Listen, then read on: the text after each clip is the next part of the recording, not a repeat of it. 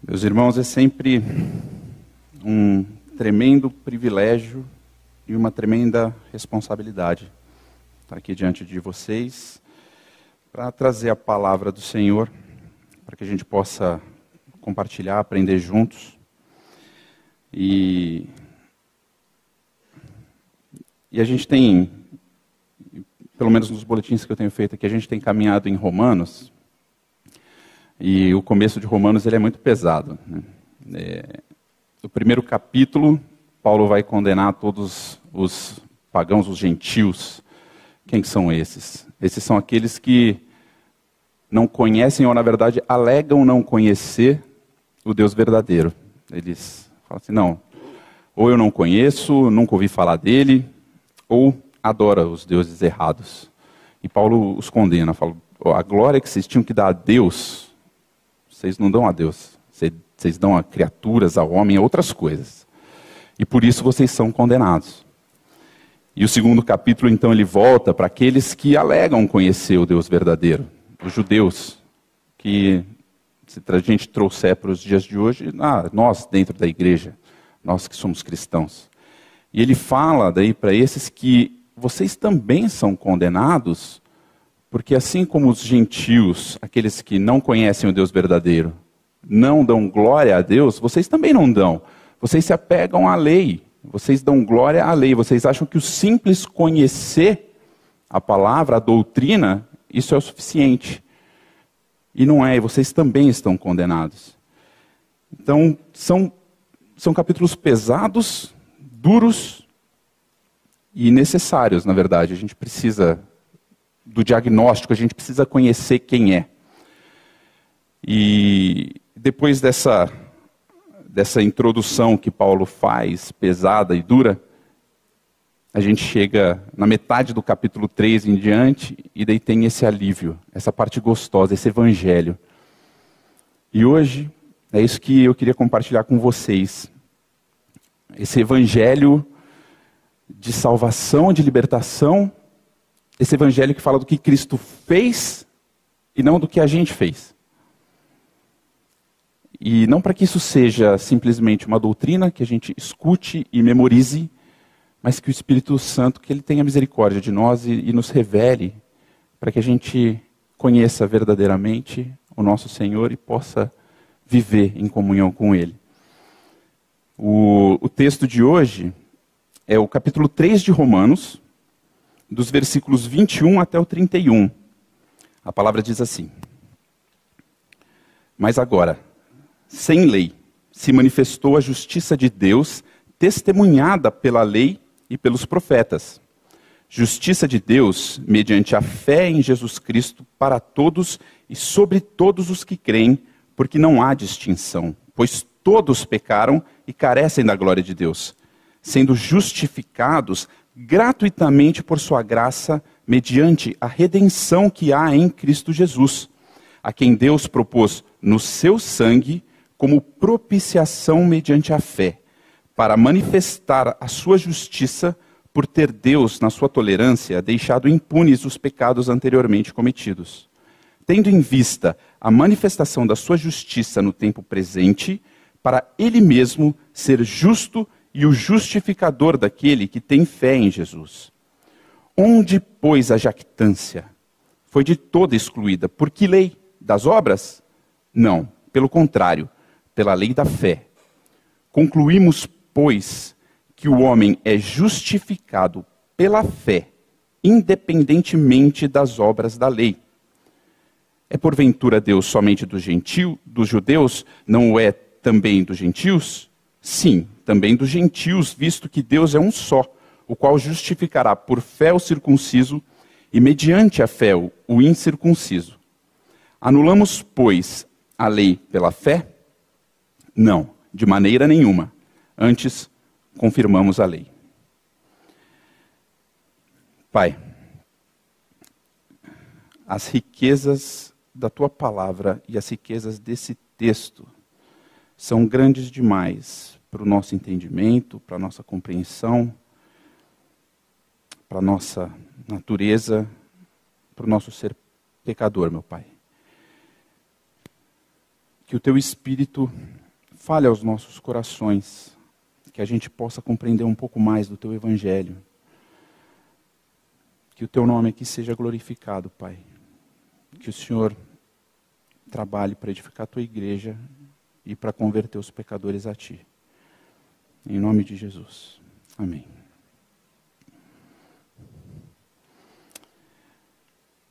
Justificação mediante a fé.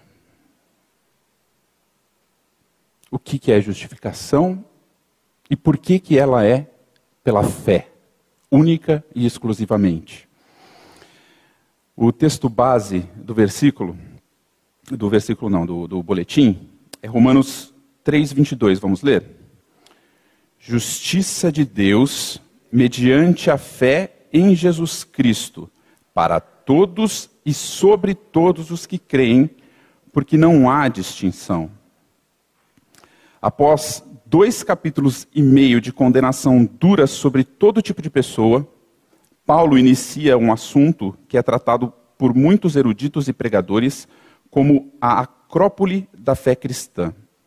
Acrópole era o lugar mais alto das cidades gregas, era uma cidadela, era uma fortaleza que ficava no alto. Ou seja, era um lugar de destaque e protegido, fortalecido. Ali, todo mundo sabe o que é e ninguém penetra, ninguém, ninguém altera aquilo.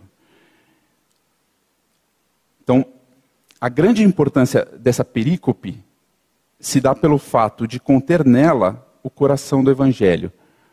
Perícope é um, um assunto, é um, é um, trecho das Escrituras que começa e inicia algo, começa e inicia um argumento, um assunto, uma história. E a grande importância dela se dá porque nela está o coração do Evangelho. O Espírito Santo foi muito gracioso com o apóstolo quando revelou o significado do que aconteceu no Calvário. Essa porção das Escrituras, alguns teólogos eruditos, eles chegam a dizer o seguinte: se eu pudesse, se, se eu fosse obrigado a, a, perder todas as escrituras e pudesse salvar só um pedaço, eles salvariam esse pedaço.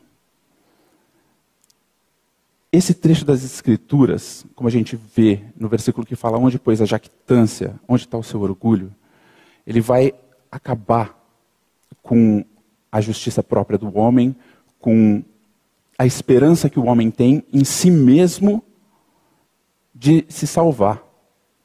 Se algum dia alguém perguntar para você, ah, mas onde na Bíblia diz que eu não sou salvo pelas obras? Onde fala que não importa as obras que eu faço? Aonde diz que é só pela fé? Onde fala que é só eu crer? Se você esquecer todos os outros milhares de textos que tem, lembrar só dessa perícope, você já vai conseguir provar para eles, pelas Escrituras, que é o Senhor que faz toda a obra em nós. Nesse pequeno trecho das Escrituras existem palavras com significados tão profundos que não temos como compreender plenamente o Evangelho a menos que compreendamos o que elas significam. Mas para começar, é preciso que tenhamos consciência de que o Evangelho é Deus agindo sozinho para a sua própria glória, como Paulo nos diz em Romanos 3, 21. Mas agora, sem lei, se manifestou a justiça de Deus, testemunhada pela lei e pelos profetas. O evangelho, ele possui alguns paradoxos, algumas aparentes contradições. A gente lê e fala assim, não faz sentido. E aqui está uma delas. A justiça de Deus, ela se manifesta sem lei. Como que uma justiça se manifesta sem lei se para você exercer a justiça você precisa de uma lei como, como base? Deus não lançou fora a lei, Deus não rasgou a lei e falou: não, isso aqui não serve para nada. O que o versículo está dizendo é que a justiça de Deus ela não é manifesta por nós cumprirmos a lei. A gente não vai cumprir jamais a exigência que a lei de Deus tem. Na verdade, eu e você, a gente já descumpriu tanto, a gente já pecou tanto, que a gente não tem nem mais recordação de tantas as vezes que a gente quebrou a lei de Deus. Se depender de nós, não vai. Mas Deus tem uma boa notícia separada para nós. Na palavra existem termos preciosos. Um deles é a expressão mas. Uma vez diagnosticada a condição depravada e condenada do homem, Deus age em favor dele. Sua ação não está condicionada ao cumprimento da lei por parte de sua criatura. Deus age por amor ao seu santo nome. Ele não olhou para mim e para você e falou: não, aquele ali, aquele ali realmente despertou um carinho especial no meu coração, porque ele, nossa, ele é muito legal com, com, os amigos dele, nossa, ele é um pai excelente, nossa, ela é uma filha maravilhosa, esse tem um quesinho a mais aqui e meu coração se inclinou a ele. Em Ezequiel 36, 22, antes do Senhor falar a obra que ele ia fazer, ele fala assim: oh, não é por amor de vós que eu faço isso, mas é por amor ao meu santo nome. Deus age em favor de nós porque é o caráter dele, é quem ele é. E a gente faz a pergunta, mas então se a justiça de Deus é sem a lei, como que ela é manifesta? E a gente vê isso no, no versículo base do boletim. Em Romanos 3, 22, a palavra diz que a justiça de Deus é mediante a fé em Jesus Cristo. Para todos e sobre todos os que creem, porque não tem distinção, não há distinção. Tem que ser pela fé. Tem que ser porque alguém fez algo por nós. Porque nós não podemos oferecer nada. Nada do que a gente oferece para Deus é aproveitado por Ele. Alguns versículos antes, em, em, Romanos 3, de 10 a 12, Paulo já diz isso. Ele fala assim: ó, não tem ninguém que é bom, não tem nenhum justo. Todo mundo, a uma só, se extraviou, se fez inútil. Não há quem busque a Deus, não tem nenhum sequer.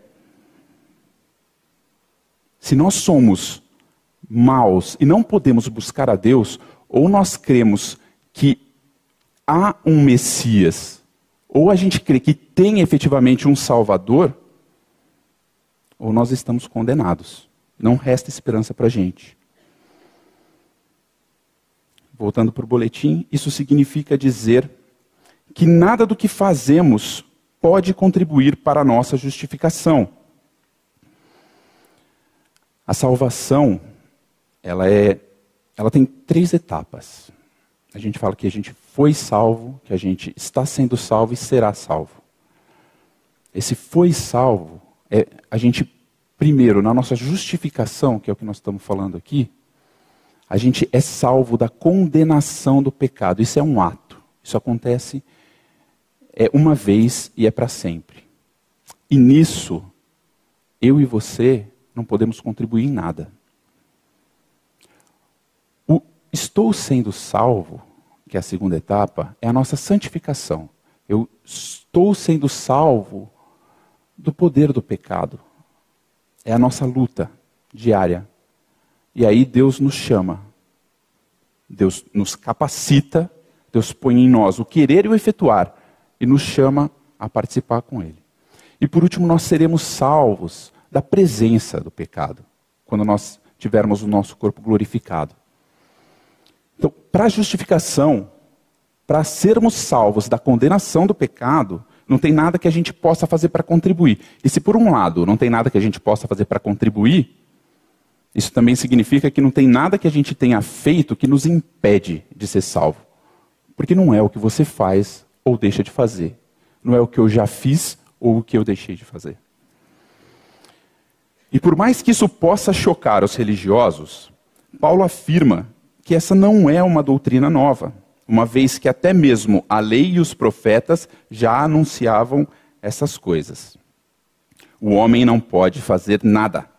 Na verdade, ele está completamente separado de Deus. E o menor pecado já cometido é o suficiente para mantê-lo eternamente nessa condição. Isso quer dizer que não tem jeitinho com Deus. Um pecado de Adão condenou Adão, a humanidade e toda a criação. Não tem jeitinho com Deus. A gente às vezes já falou, ou no mínimo escutou alguém falar assim: ah, não vem me falar de pecado, você não vem me falar de, de, de condenação, que, que certo e errado. Você quer saber, com Deus eu me entendo. Quando chegar lá, eu converso com Ele. A palavra, ela fala em Romanos 3,19, que a lei ela serve para calar a nossa boca. Isso significa que quando a gente chegar diante de Deus, nós nós não vamos ficar conversando. Ah, mas veja bem, ó, mas isso, mas aquilo, mas vê o outro. Não, na hora que a gente chegar diante de Deus, nós vamos cair de joelhos e calar a boca. Nós somos indesculpáveis.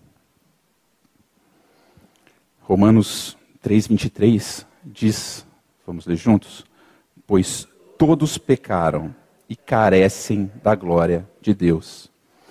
Apesar de pequeno, esse versículo é um resumo de tudo que foi tratado por Paulo nos dois primeiros capítulos. O apóstolo é taxativo em dizer que todos, sem exceção, pecaram. Tanto os gentios do primeiro capítulo, o mundo fora da igreja, quanto os gentios do segundo, ou os judeus do segundo, os religiosos de dentro da igreja, são indesculpáveis. Ambos carecem da glória de Deus. É verdade que todos nós somos carentes e precisamos da glória de Deus. Mas a palavra traduzida por carecem também tem o sentido de falhar em alcançar o objetivo.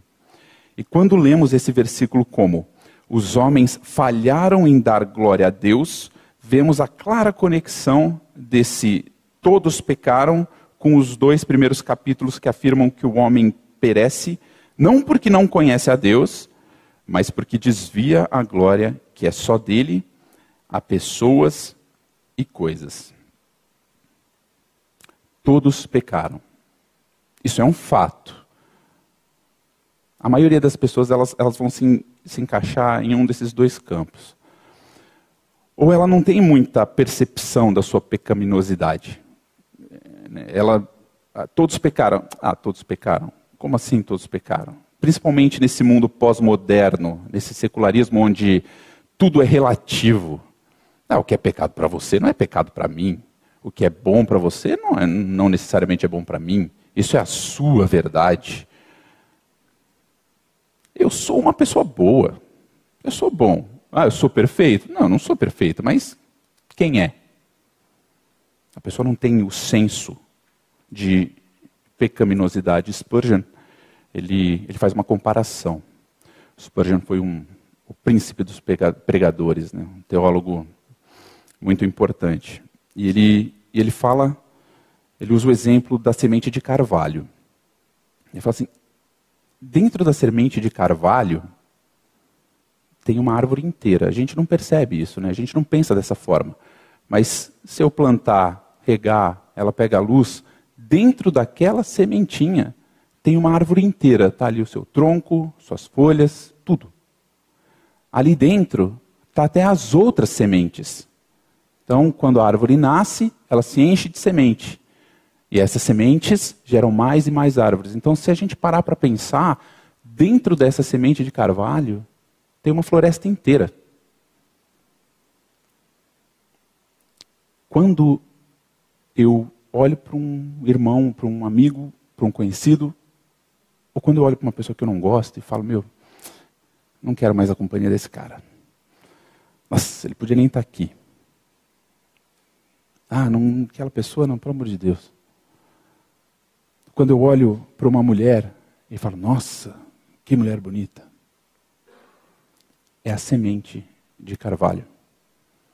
É a única coisa que me impede de ser um adúltero, de ser um assassino, a única coisa que me impede de me tornar um Hitler é a graça de Deus agindo preventivamente. Mas dentro de nós, dentro de cada um de nós, tem essa semente.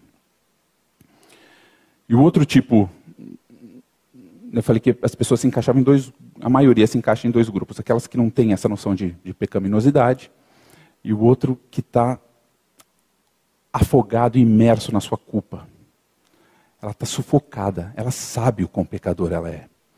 Ela sabe que ela não pode estar diante de Deus. Ela sabe que ela serve a si mesma.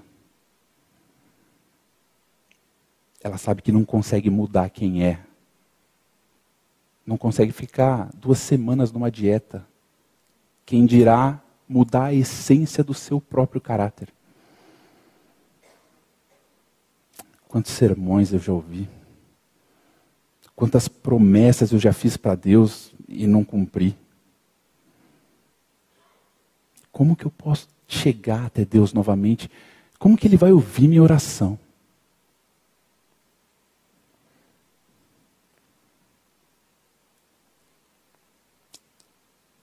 Esse peso, ele é tirado por uma pessoa.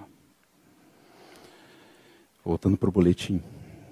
Mas de uma maneira que não faz sentido para nós, seres humanos meritocratas, os que creem, conforme Romanos 2,24, acabam sendo justificados gratuitamente por sua graça, mediante a redenção que há em Cristo Jesus.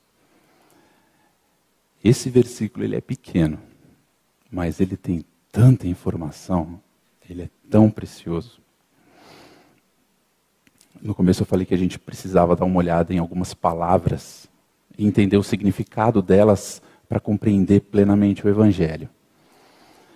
E duas delas estão nesse versículo, que é sendo justificados, né? ou seja, a justificação e a redenção. A próxima que a gente vai tratar também está no versículo seguinte, que é a propiciação. A justificação é, é um termo legal. Então, nós vamos olhar duas óticas da expiação hoje de manhã. Uma é essa ótica judicial, esse termo legal, onde Cristo ele é o nosso advogado.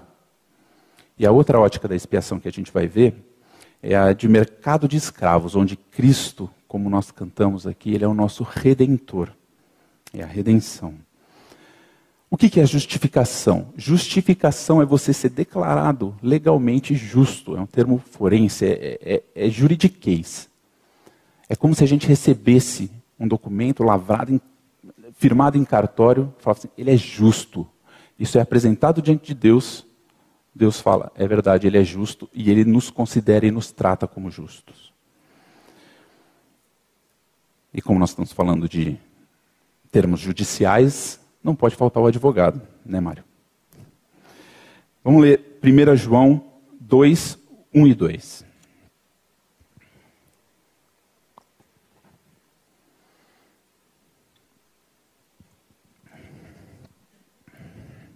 Filhinhos meus, estas coisas vos escrevo para que não pequeis. Se todavia alguém pecar, temos advogado junto ao Pai, Jesus Cristo, o justo. E ele é a propiciação pelos nossos pecados, e não somente pelos nossos próprios, mas ainda pelos do mundo inteiro. A primeira coisa que a gente vê aqui é que a gente precisa de um advogado. A gente sabe que não pode estar diante de Deus, então, se nós não podemos estar diante de Deus, precisamos de alguém que possa, que esteja lá em nosso lugar. E a gente vê que esse advogado é Cristo, o justo. Advogado, ele é um representante legal. Um advogado, quando ele está diante de um tribunal, diante de um juiz, o que ele ganhar diante do juiz, ele ganha para você. Representante legal. Um outro exemplo é um chefe de Estado. Ele é um representante legal nosso. Se o presidente declara guerra a um outro país, você e eu estamos em guerra contra esse país. O que ele declara serve para nós. Quando você dá uma procuração para alguém, você permite que aquela pessoa assine por você o que aquela pessoa assinar em teu nome é responsabilidade tua. Você vai responder por aquilo. Se você dá uma procuração total, ela pode vender sua casa. E você tem que entregar. Representante legal é aquele que vai no seu lugar. E o texto fala que Cristo é quem vai no nosso lugar. Cristo se apresenta diante de Deus e Cristo faz a nossa defesa. Ele é o nosso advogado. Agora, de que forma que Cristo faz a nossa defesa? Será que, será que Jesus chega diante de Deus e fala assim: Pai, dá mais uma chance para ele, vai? É, não, não, é perfeito, ele falha, eu sei que ele está errando, mas ele está tentando tanto. É difícil para ele. Ah, você não sabe o que é ser um homem, é complicado. Eu sei, eu sei que ele fez isso ontem. Eu sei que ontem ele fez e hoje ele fez de novo. Mas tenta dar uma relevada. Sabe, é complicado. Aí Deus olha e fala assim: ó, você acha que é certo? Não é certo, né? Em boa razão, eu não posso perdoar o que ele fez de novo, você sabe. Mas quer saber? Você é meu filho amado. Então eu vou pensar. Eu, eu, deixa eu considerar. Eu vou ver o que, que eu faço. Aí Jesus entra e fala: Não, mas pensa, pensa com carinho. Pai, ele teve uma vida tão difícil. O lar dele era disfuncional. Você não sabe o abuso que sofreu da mãe e do pai. Ele era pobre. Ele não tinha opção. Ele teve que fazer esse tipo de coisa. Olha para a vida dele. Ele é perfeito? Não é, mas ele está fazendo o melhor que ele pode. E aí Deus olha para Jesus e fala: meu coração derrete quando você fala, né? Eu não consigo. Tá bom, tá bom. Eu vou perdoar, mas ó, é a última, hein? Que isso não aconteça mais. Essa não é a base da defesa de Cristo para nós. Cristo vai diante da corte e ele pleiteia, ele apresenta a sua justiça. Ele chega diante do juiz e fala: legalmente, esse caso é meu, eu ganhei pela minha justiça. Pai, eu vivi uma vida perfeita por esse pecador. Eu obedeci à lei de Deus de forma perfeita, nunca falhei. Eu sempre amei você, meu Pai, de todo o meu coração, de toda a minha alma com toda a minha força e meu entendimento. Eu sempre amei o próximo.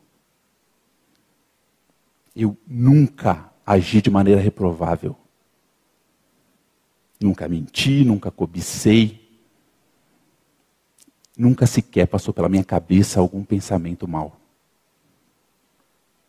Pai, eu vivi uma vida humilde e boa. Completamente e você, meu pai, você viu, você sabe disso. Você apontou para mim e falou: Esse é o meu filho amado em quem eu tenho todo prazer. Pai, essa justiça eu apresento diante de ti em nome dele. Olha, olha os meus arquivos. Verifica se a minha justiça não foi perfeita. E tudo o que eu alcancei, eu alcancei em favor daquele pecador perverso, Bruno. E eu me coloco aqui no lugar dele. Jesus se apresenta diante do Pai com a sua justiça perfeita e aí Deus, não é que ele olha para a gente e fala, eh, não sei, vou pensar. Ele olha para a gente, ele olha para você, pecador perverso, e ele fala: Esse é o meu filho amado, em quem eu tenho todo o prazer.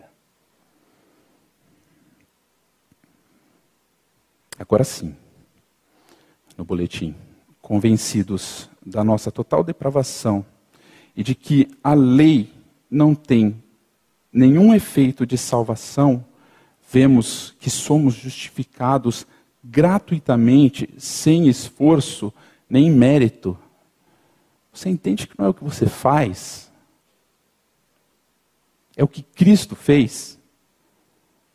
Não é a lei que você cumpre ou deixa de cumprir.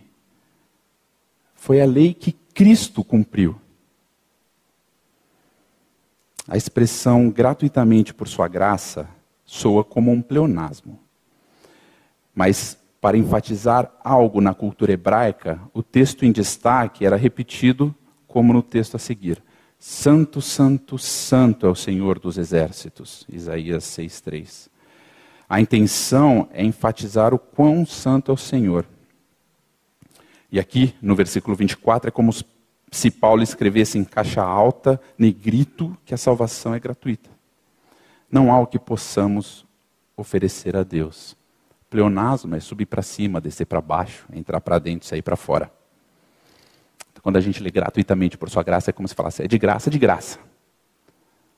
Paulo está enfatizando. Ele está falando, gente, nem tentem. E por que que por que, que você e eu a gente não consegue entender isso de uma vez por todas? Não adianta fazer troca com Deus. Não tem troca. Com Deus não tem jeitinho. Não há em nenhum lugar das Escrituras um texto que vai apontar para você e falar que você precisa fazer alguma coisa para ser justificado.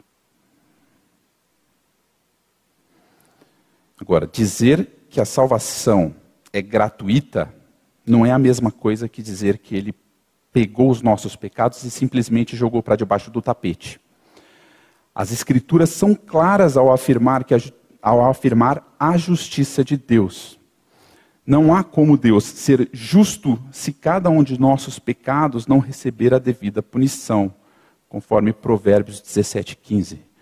O que justifica o perverso e o que condena o justo, abomináveis são para o Senhor, tanto um como o outro. E Naum 1:3 diz: O Senhor é tardio em irar-se, mas grande em poder jamais inocenta o culpado. O Evangelho é cheio de paradoxos. Aparentes contradições que, quando a gente entende, na verdade, se torna a verdade mais linda do mundo. É loucura, mas é a loucura da, da salvação para todo aquele que crê. Aqui, Jesus nos justificou. A gente acabou de ver isso. Mas a palavra fala que quem faz isso é abominável ao Senhor. John Stott vai chamar esse de o grande dilema das Escrituras. Como que isso pode acontecer? E o nosso pecado tem consequência. Voltando para o boletim, e não somente isso, mas as Escrituras também são claras sobre qual é essa punição. O salário do pecado é a morte, Romanos 6, 23. E a alma que pecar, essa morrerá. Ezequiel 18, 20. Isso é inegociável. Não é que Deus esteja debaixo de uma justiça superior e precisa se submeter a ela. Deus é justo e não permitirá que a maior das atrocidades, nosso pecado contra ele, fique impune. Como que a gente julga o tamanho de um pecado ou o tamanho de um crime? Um é a gravidade do, do que você faz. E o outro é a gravidade de contra quem você faz. O que, que isso significa? Isso significa que se eu levantar aqui e der um tapa na cara do Ivan, o Ivan vai levantar e vai dar um tapa na minha cara. Posso, posso tomar de volta. Agora, se está passando um chefe de Estado e eu dou um tapa na cara dele, o que, que acontece comigo? A ofensa, ela também é julgada pelo tamanho da autoridade contra quem ela foi proferida. E aqui nós estamos falando de uma ofensa contra Deus. E é por isso que o nosso pecado é grave. E por isso que essa é a maior das atrocidades. Como podemos então ser perdoados? Paulo usa duas palavras para descrever o que aconteceu na obra de Cristo. Duas palavras que são, como dissemos no início, o cerne do Evangelho: redenção e propiciação. Então a gente falou das duas óticas, né? a ótica é, judicial, a ótica jurídica, e agora é a ótica do mercado de escravos, onde na ótica judicial Cristo é o nosso advogado, mas nesse mercado de escravos, ele é o nosso redentor. Redenção, no boletim, era a palavra usada na época quando a liberdade de um escravo era comprada. Isso significa dizer que fomos comprados por bom preço, e esse preço é o sangue de Jesus Cristo, o Filho de Deus. A maior das atrocidades demandou o maior preço pago em toda a história. 1 Coríntios 6, 20. Porque fostes comprados por preço. Agora, pois, glorificai a Deus no vosso corpo. Jesus, ele é o sacrifício expiatório. Jesus não só viveu a vida que nós deveríamos ter vivido e se apresentou diante do Pai como justo, como ele também morreu a morte que era para nós termos morrido. A gente viu que o salário do pecado é a morte. A alma que pecar deve morrer. E Jesus morreu. Jesus experimentou uma eternidade de separação de Deus que era minha e que era sua. Deus virou a face para o seu próprio filho. O único momento em que Jesus não chama Deus de Pai é na cruz, quando ele fala: Meu Deus, meu Deus, por que, que você me abandonou? A gente não consegue medir o tamanho da dor que Jesus sentiu com o abandono do Pai. Se um amigo chega para você uma pessoa que você conheceu faz pouco tempo. Você até gosta da pessoa, mas ela chega para você e fala assim: Cara, quer saber? Não está rolando. Eu não, quero mais te ver. Faz o seguinte: vai, segue seu caminho, eu sigo o meu. Não vamos mais conversar, não quero mais saber de você. É, não quero mais saber de você. Isso te machuca, você sente, você fica triste. Agora, se teu marido, se tua esposa se teu filho, uma pessoa com quem você tem anos de relacionamento e ama profundamente, se essa pessoa chega para você e fala: Eu não quero mais saber de você, eu não quero mais relacionamento, se essa pessoa vira as costas para você, você vai ficar devastado. Agora você imagina Cristo, que por toda a eternidade teve um relacionamento com o Pai com o Espírito. Um relacionamento perfeito, em perfeita harmonia, em perfeito amor. E por causa do meu e do seu pecado, ele foi separado. E Deus vira as costas para ele. O que ele não sentiu naquela cruz.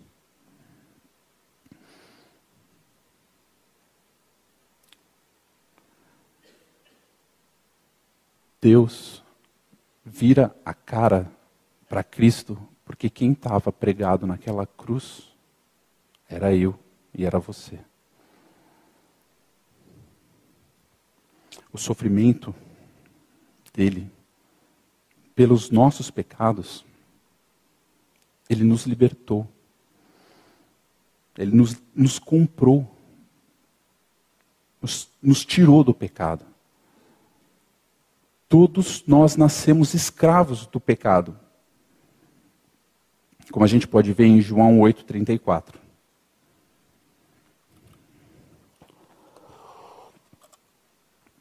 Replicou-lhes Jesus: Em verdade, em verdade vos digo, todo o que comete pecado é escravo do pecado.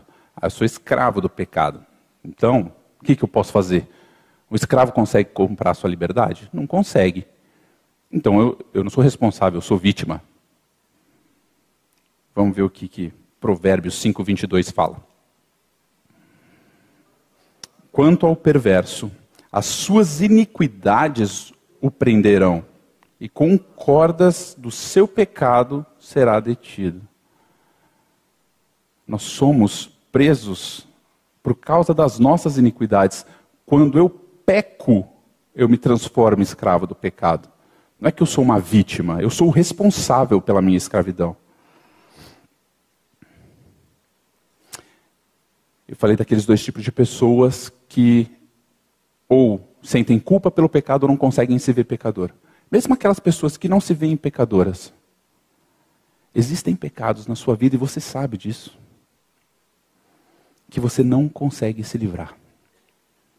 Você tenta, tenta e não se livra. Você é escravo do pecado. Nós estávamos presos nas trevas, na escuridão, em pecado sem esperança. E essas trevas e essas escuridão, essa treva e escuridão foi jogada em Cristo. E ele nos libertou completamente dos nossos pecados, como a gente vê em 1 Pedro 18 e 19.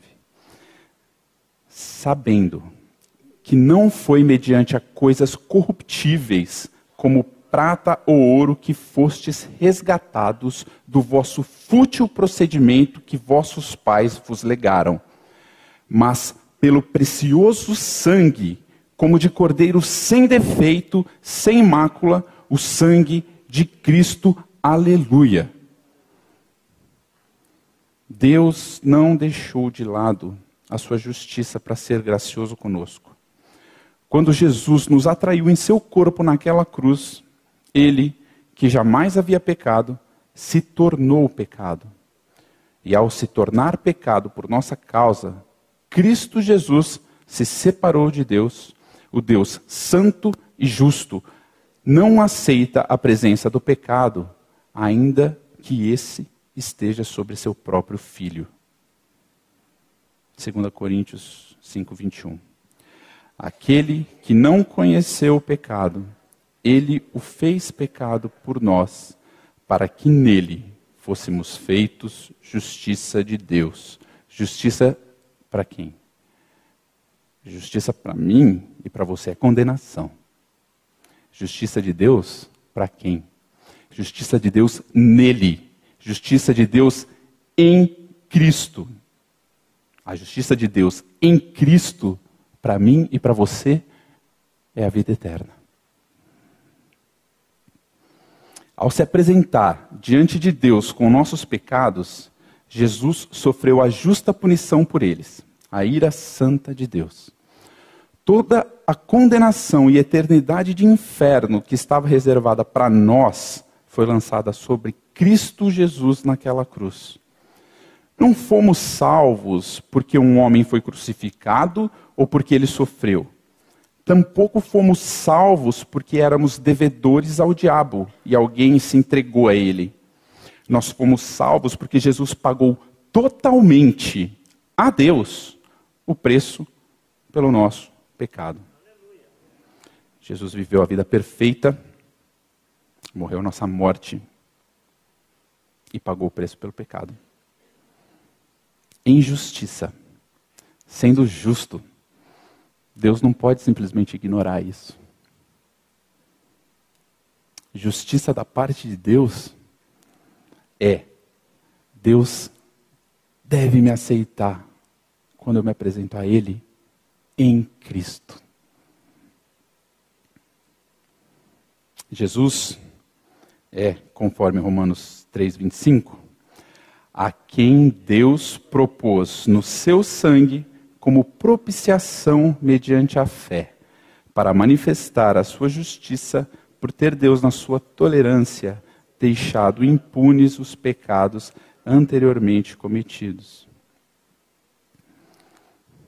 Propiciação, que é outra palavra que a gente vai tratar, por sua vez, é a palavra que nos faz descansar e estar seguros de que o preço pago foi aceito.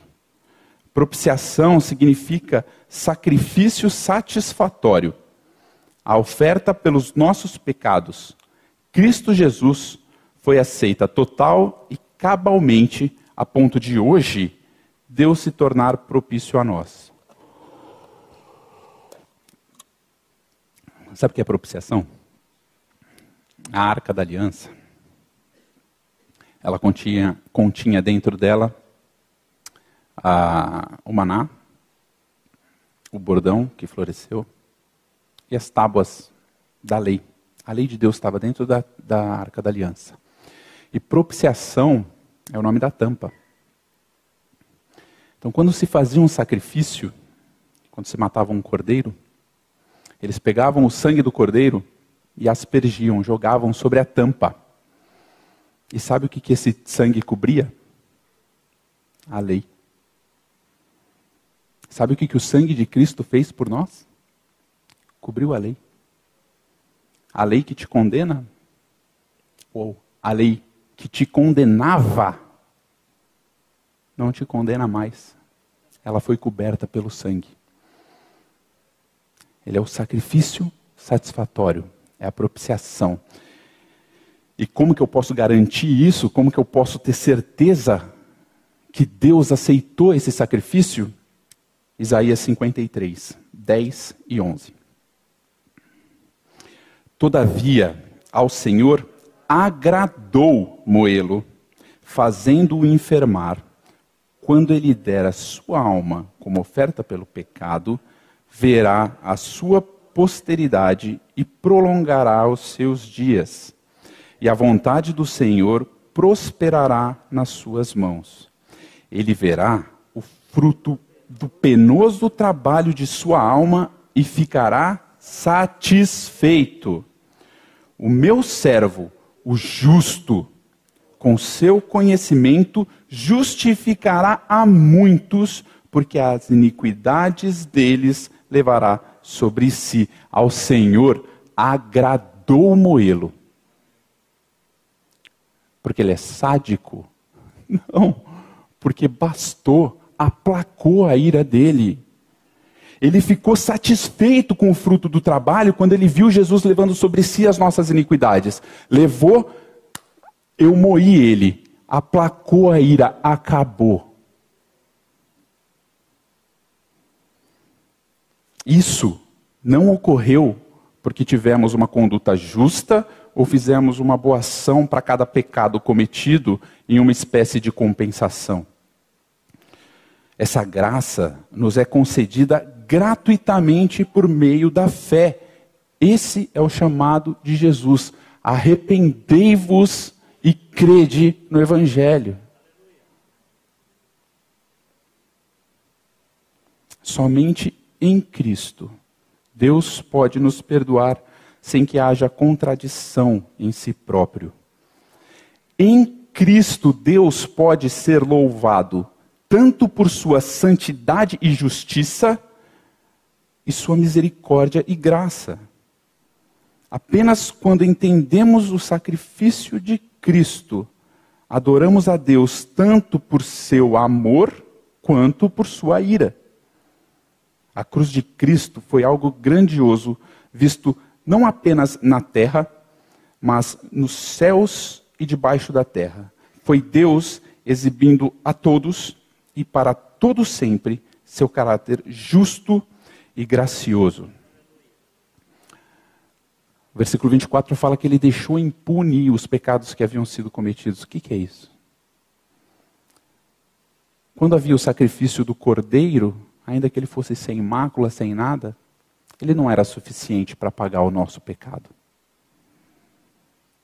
A alma que pecar tem que morrer. Não adianta você substituir por sangue de animal. No Antigo Testamento o pessoal sabia disso. Deus sabe disso. Os adversários sabem disso. A palavra fala que Satanás é nosso acusador. Ele fica acusando a gente diante de Deus. E ele olhava, Abraão? Abraão pecou contra o Senhor. Como que ele, como que ele pode estar aqui? Porque matou meia dúzia de, de cordeiro? Isso não é justo. Você sabe que ele não pode estar aqui por causa disso. Ficou falando. Quando Cristo morreu, Deus manifestou, Deus pregou para todo mundo, aqui na terra, nos céus e debaixo da terra, está aqui a minha justiça. Sabe como que Abraão está aqui do meu lado? Por causa do meu filho. E o filho, agora é nosso advogado, está ali do lado. Você acha que Satanás agora fica acusando a gente diante de Deus? A gente às vezes acha que fica essa disputinha, né? Quando eu peco, Satanás vai diante de Deus e fala: Está vendo? Ele fez de novo, está vendo? Ele fez de novo. Com Deus não se brinca. Deus falou uma vez, está falado. Se ele falou que acabou, que está pago, e que eu fui liberto, e que o que Jesus fez bastou, o que Jesus fez bastou. Satanás não está lá, ah, tá vendo, tá vendo, tá vendo, não. Satanás está aqui, falando na tua cabeça, na minha cabeça, você pecou de novo? E você vai correr para Deus agora? Com essa cara de pau? Como que você vai fazer isso? Satanás não acusa a gente diante do Pai porque ele não tem mais direito de fazer isso, porque a destra dele está o Filho, está Cristo.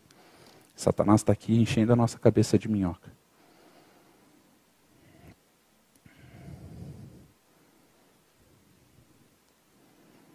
Romanos 3, 26. Tendo em vista essa manifestação, né? tendo em vista a manifestação da sua justiça no tempo presente, para ele mesmo ser justo e o justificador daquele que tem fé em Jesus. Como Jesus pode justificar o pecador sem que ele mesmo seja uma abominação ao Senhor? A gente fez essa pergunta, mas não respondeu, né? Como que ele pode ser o justificador sem que ele seja a abominação? Ele não pode. Ele tornou-se essa abominação e, ao pagar o preço, tornou-se o nosso justificador, nosso salvador. Que obra, que salvação! Não há como olhar para tudo o que Jesus fez e pensar que nós podemos contribuir de alguma forma para a nossa salvação, que podemos melhorar o que foi feito em Cristo. Na verdade, quando nos comparamos a Cristo, o que Isaías disse sobre as nossas obras de justiça serem panos podres passa a fazer sentido. Isaías fala que todas as nossas justiças são como trapos de imundícia. O pastor Maurício fala bastante, né? O que é trapo de imundícia? Pano sujo de menstruação. Tem uma outra é, possibilidade, que é o pano que ficava para limpar a ferida de leproso. Então o leproso tinha ali a carne apodrecendo, carne podre, pus, sangue, e você pegava um pano e cobria. E esse pano sugava pus, sangue, carne podre. E eles tiravam esse pano e colocavam outro. Isso são os nossos atos de justiça. É o que a gente faz de bom. É como isso para Deus. Você imagina. Você acabou de lavar o carro, encerar. Ele estava com um cisco, estava destruidinho, assim, mas veio brilhando, coisa mais linda. Chegou em casa, Chegou a, chegou a acender a garagem quando o carro entrou. Lindo. Aí você pega o trapo de imundícia e fala assim: tá bom, mas eu consigo melhorar. E você vai e passa isso. Quer cooperar para a tua salvação? É isso que você faz no que Cristo fez. Romanos 3, 27 vai dizer: Onde, pois, a jactância foi de toda excluída, porque lei das obras? Não. Pelo contrário, pela lei da fé. Onde está o seu orgulho? Onde você quer bater no peito para falar o que de você? Você consegue se comparar a Cristo, aquele justo? Você consegue se comparar? Que boa obra, que boa ação, que caridade que você fez que se compara ao que Cristo fez na cruz. Romanos 3, 28. Concluímos, pois, que o homem é justificado pela fé, independentemente das obras da lei. Ou seja, não se acrescenta nada à fé, não se acrescenta nada ao sacrifício de Cristo. E isso é inegociável. Em sua epístola aos Gálatas, Paulo usa esse mesmo tom. Ele chega ao ponto de dizer que anulamos o sacrifício de Cristo se quisermos adicionar uma só obra ao que ele fez.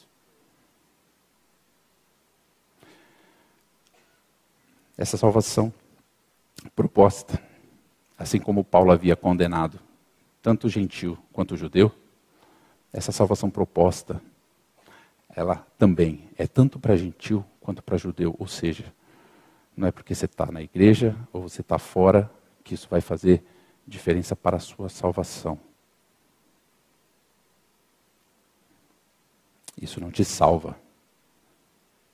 Isso te dá muitos benefícios. Santificação, comunhão com os santos. Isso é maravilhoso, uma vez que fomos salvos. Mas para ser salvos, não é a sua descendência ou o seu conhecimento. E é isso que Paulo fala nos versículos 29 e 30 do capítulo 3 de Romanos. Ele fala: É porventura Deus somente dos judeus? Não é também dos gentios? Sim, também dos gentios. Visto que Deus é um só, o qual justificará por fé o circunciso e mediante a fé o incircunciso, circunciso judeu, incircunciso gentil. Como que judeu é salvo? Por fé. O gentil já é bem diferente. Aí é mediante a fé. Só tem uma salvação. A falta de contribuição humana na justificação é tão explícita que Paulo precisa se defender do antinomianismo. Antinomianismo é não há lei, a lei não importa.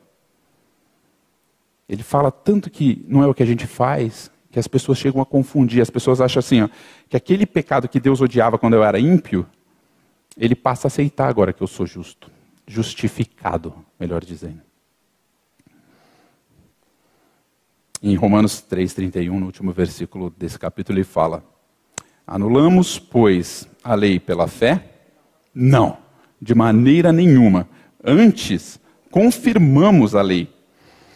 Essa afirmação desmente aqueles que acham que a graça de Deus é uma licença para pecar. João, 1 João 3,6 diz: todo aquele que permanece nele não vive pecando. Todo aquele que vive pecando não o viu nem o conheceu. A lei é boa. E uma vez que Deus troca nossos desejos, ele nos faz ter prazer nela. A obra de Cristo foi definitivamente completa. Ele nos justificou gratuitamente trocou o nosso coração, nossos desejos, e agora nos faz andar nos seus estatutos. Ele não deixa o seu trabalho inacabado, mas é fiel e justo para nos aperfeiçoar até o dia de Cristo. A gente só não pode inverter essa ordem, né? Nós fomos salvos para que andássemos nas boas obras que Deus de antemão preparou para nós. Não é porque eu cumpro que eu sou salvo. Precisamos ter muito cuidado para não invertermos a ordem. Cristo se tornou maldito em nosso lugar. Com isso, ele se tornou tanto nossa redenção quanto propiciação, para que fôssemos justificados por ele diante do Pai. Isso não tem nada a ver com o que eu faço, mas com o que Cristo fez. Não somos salvos porque fizemos boas obras.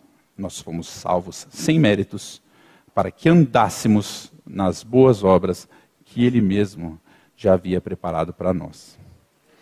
E se você é como eu, como um daqueles que eu falei que tem dificuldade de lidar com a culpa do pecado, se você acha que você não é digno de estar na presença de Deus, por um lado, isso é verdade, você não é. Mas por outro lado, em Cristo, nós temos todo o direito de estar na presença de Deus. Porque a justiça que era exigida de mim, ela foi cumprida por Ele. Ele cumpriu para nós. Deus, em justiça, recebeu o seu Filho amado. E essa graça é o que nos capacita a viver sem medo, sem culpa e sem a condenação do pecado. Nós somos aceitos no amado. Amém? Pai, A tua salvação é tremenda.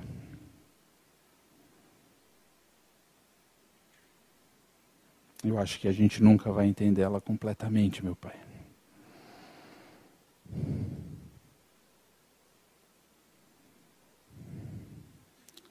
Nos abra o entendimento do coração.